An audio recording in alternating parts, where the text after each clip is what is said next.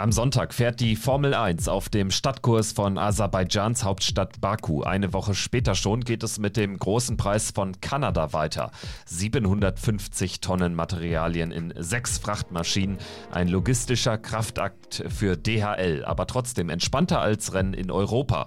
Darum geht es in dieser Folge von Wieder was gelernt, dem NTV-Podcast. Alle Folgen können Sie hören auf ntv.de, in der NTV-App und natürlich auf sämtlichen Podcast-Plattformen, zum Beispiel bei Audio Audio Now, Spotify oder Apple Podcasts. Ich bin Kevin Schulte. Hallo.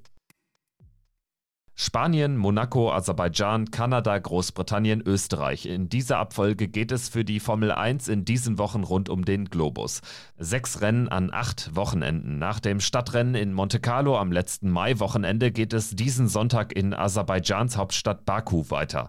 Knapp 3500 Kilometer Luftlinie entfernt, eine Riesenentfernung, ist aber logistisch für die Formel 1 schon fast Alltag und überhaupt kein Problem, sagt Ayan Sissing. Er leitet das Markenmanagement Management bei der Deutschen Post DHL Group. Das ist dann ein sehr komfortabler Kalender, wenn man sagt, hat überall zwei Wochen dazwischen. Äh, wir unterscheiden zwischen Seefracht, Luftfracht und natürlich Landfracht. Es ist so, dass wir über See die unterschiedlichen Kits mit Materialien, die nicht unbedingt dringend, also wir nennen das Non-Critical Kits, äh, die nicht unbedingt zwingend notwendig sind für jedes Rennen. Also ohne Autos findet kein Rennen statt, aber es kann sein, dass es ohne Rückwand von, von einem Team, Garage, dass es dann doch geht, nur mal als Beispiel. Da haben wir verschiedene Kits, ähm, soll heißen, wir haben fünf, sechs Duplikate, die wir ähm, über die Welt schicken mit, ähm, mit Seefracht. Das hat auch ein, ein, äh, eine Nachhaltigkeitskomponente. Dann haben wir natürlich Sets, die Race Critical sind, also ohne, ohne Autos und ohne Reifen, Sprit zum Beispiel geht. Das ist das Race Life Equipment, alles was mit Broadcasting Equipment zu tun hat, also alles was mit Fernsehstudios zu tun hat, das transportieren wir auch. Seit fast 40 Jahren transportiert DHL die Formel 1 Autos und das Equipment der Teams rund um den Globus. Dafür braucht sie meist sechs Boeing 777 Frachtmaschinen. Bei Rennen in Europa, die den Großteil des Formel 1 Kalenders ausmachen, werden sämtliche Container über die Straße transportiert. Das gesamte Material wird mit fast 300 Gelenk-LKW von A nach B gebracht. Nur in absoluten Ausnahmefällen, wenn Laster ausfallen, wird auch schon mal was innerhalb Europas geflogen, erklärt Ayan Sissing. Im Regelfall ist der Weg über die Straße aber der kompliziertere. Bei den Europarennen macht zudem der Brexit die Logistik nochmal schwieriger. Jetzt, wo es Brexit gegeben hat, muss man sagen, ist das wenig unkomplizierter als ein Overseas-Rennen, muss man fairerweise sagen. Die meisten Teams sind in, ähm, in der UK, in England beheimatet.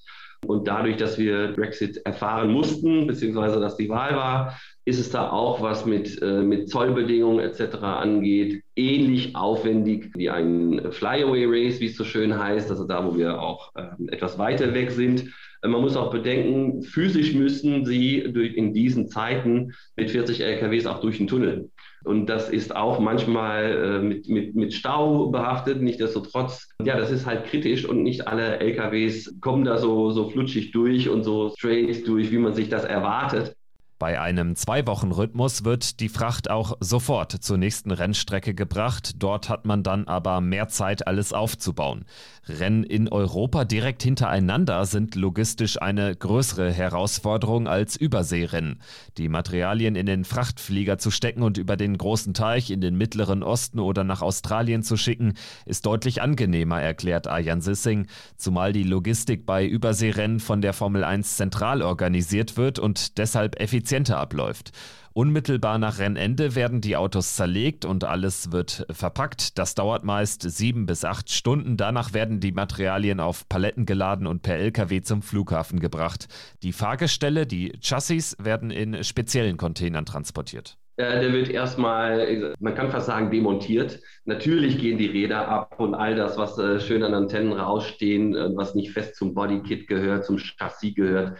Wir nennen das Broken Down, das muss abmontiert werden. Dann werden tatsächlich den, den Wagen und Korpus werden in spezialisierte und angepasste Container montiert und befestigt, natürlich, wenn es Luftfracht ist.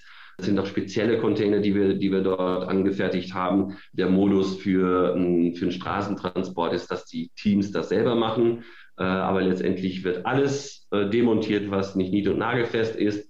Dann wird das ganz feste in einem Spezialcontainer äh, angebracht, dann transportiert. Etwa 750 Tonnen werden unmittelbar nach Rennende in Aserbaidschan am Sonntag verfrachtet und nach Montreal gebracht, 9000 Kilometer vom Kaspischen Meer nach Kanada. Dort angekommen beginnt sofort der Aufbau. Es gibt keine Zeit zu verlieren. Am Freitag sind bereits die Trainingssessions angesetzt. Die letzte Saison hat die Formel 1 Teams und die Logistik drumherum ordentlich auf die Probe gestellt. Im Kalender waren gleich zwei sogenannte Tripleheader, also drei aufeinanderfolgende Grand Prix ohne Rennfahrer freies Wochenende dazwischen. Von Spa in Belgien ging es nach Zandvoort an die niederländische Nordseeküste und von dort aus weiter nach Monza zum großen Preis von Italien. Der zweite Tripleheader sah so aus: Mexiko, Brasilien, Katar. In dieser Saison gibt es erneut einen Dreierpack. Die Rennen in Spa, Zandvoort und Monza werden wieder direkt hintereinander ausgetragen. Wir werden damit einbezogen, aber sicherlich sind wir da nicht maßgebend. Das muss man fairerweise auch sagen. Äh, es gibt natürlich vertragliche Bedingungen, die äh, die Formel 1 äh, selbst auch mit verschiedenen Rennstrecken hat, aus guter alte Verbundenheit und natürlich auch aus Planungssicherheit. Wir versuchen, da unser, ähm, ja, unser Wort mitspielen zu lassen und unsere Erfahrungen mitspielen zu lassen bei DHL kümmert sich eine eigene Abteilung mit etwa 35 Mitarbeitern ausschließlich um die Logistik der Formel 1.